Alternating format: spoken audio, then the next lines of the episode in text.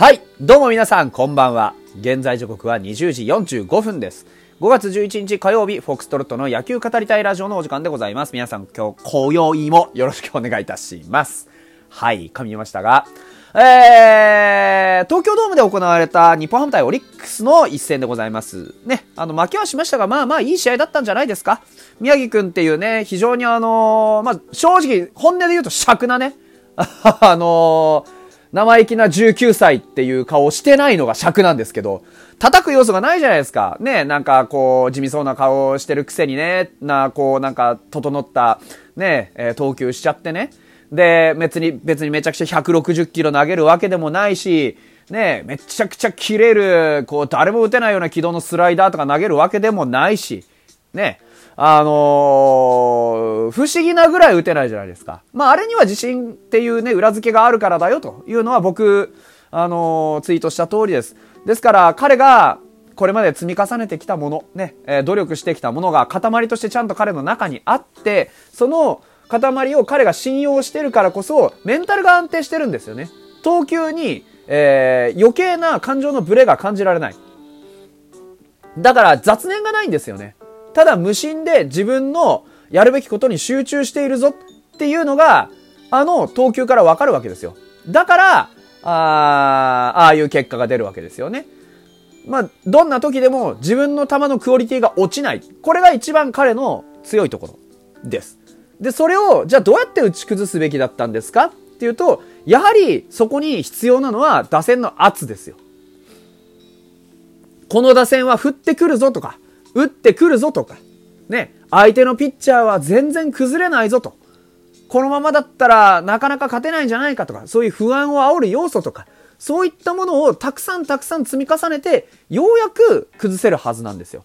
で、今日ね、守備は非常に頑張ってたじゃないですか。杉谷にしても大谷にしても、いろんな子がとても頑張ってた。にもかかわらず、やはりピッチャー陣ですよ。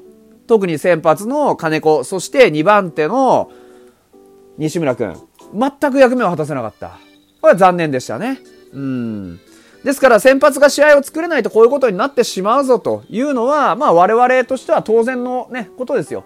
これまでのシーズンでも、えー先発が試合を作れなかった試合で、まあ勝ちを拾えたなんて試合はほとんどないわけです。で、それは我々に限らず、まあほぼ全ての野球チームに当てはまるでしょう。先発がね、大崩れたし、大崩れをした試合を、打者ががっつりひっくり返してやったぜ、10点差をね、11点で取り返してやったぜなんて試合は、年に何度も起こらないんです。ですから、野球で先発ピッチャーが果たす役割っていうのはとても大事なんですが、ね、1回、3回、4回と、どれもこれも、あの、複数点をボンボンボンと取られてしまっていては、閉まる試合も閉まらなくなるし、なぜ、えー、金子千尋をもってしてね、こういうピッチングになってしまうのかというところは、金子千尋自身も考えなきゃいけないし、ね、例えば、ちょっと登板間隔が空きましたとか、ね、ちょっとマウンドがいつもと違いましたなんてことが、言い訳として許される立場の選手ですかっていうことを考えた時にね。そして、えー、まことしやかにずっと言われていたね、栗山監督が先発としてちゃんと使わねえからだとか、いう話が、まあ嘘だったってことが、ね、まあ、図らずも証明されつつあるんじゃないかなと。僕はずっと言ってましたよね。金子千尋はもうそんなエース格とか言うわけじゃないと。で、往年の力もないし、制球力にしても、えー、直球にしても今日完璧に捉えられてたじゃないですか。だから、そもそも、やはり、ね、その、彼の持ってる経験とかそういうのをもってしても、抗いがたい何かが彼の中に起こってるってことはもう確実なわけですよ。これまでも、まあ、オリックス打線の、その、苦手意識とか、ね、えー金子千尋の得意意識とか、そういうところに支えられて、オリックス戦しっかり勝てるというところを見せてきました。ね。たまたまかもしれないです。今日のね、打たれっぷりが。たまたまかもしれないですが、オリックス打線がこれで、僕は多分、金子千尋を怖くないと。こんなね、今までみたいに抑えられたりしないぞって思ってしまったら、もう多分、同じようにはいかないと思うんですよね。うん。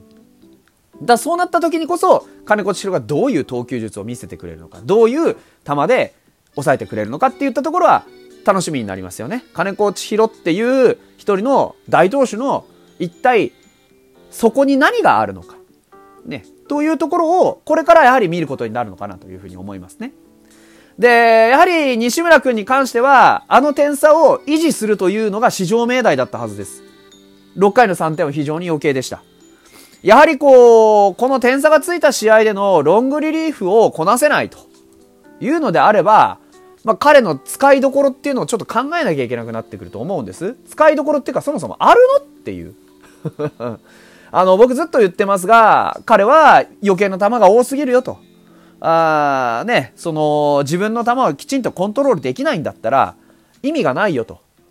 今回も、打者、あ5人を抑えるのに42球を使っています。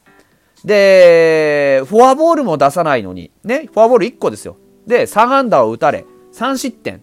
ね、デッドボールも1球当ててますと。これが、まあ、彼の実力なのだとすると、まあ、正直なところ、この先に、まあ、ファイターズでの成功がね、あるかという質問に僕ははっきり答えを出せないと思いますね。うん。ですから、ね、金子千尋が3回とね、3分の1を62球で、まあ、8安打打たれ6失点でした。で、西村隆弘がね、1回と3分の2をね、42球使って、3安打3失点でしたと。で、その後ろ投げていった、じゃあ谷川くんどうでしたか ?2 回26球。ね。えー、1回10球。くもくん。で、1回15球。玉井くん。全員無失点だったわけですよ。ヒットは打たれても。じゃあ何が違うのかというところをきっちり考えていかないといけないですよね。じゃあ西村くんの防御率どうなってんですかと。ね、今5.4ですよ。果たして彼を、ね、中継ぎ、先発、どっちでもいいですけど、使う場面が、何が正しいのか、どこが正しいのかっていうのは、だんだんと考えることになってくるのかなと。あの、攻めてるわけじゃなくて、西村くんが成功するためにはそこを詰めていかないとダメなんですよ。うん、金子千尋もそうです。やはり投げてみないとわからないよっていうピッチャーになってしまったらおしまいなんですよ。おしまいにならないためには、じゃあ何が悪かったのか今日。僕は今日は金子千尋は、あのー、やはり気持ちの定規が出たなと思いますね。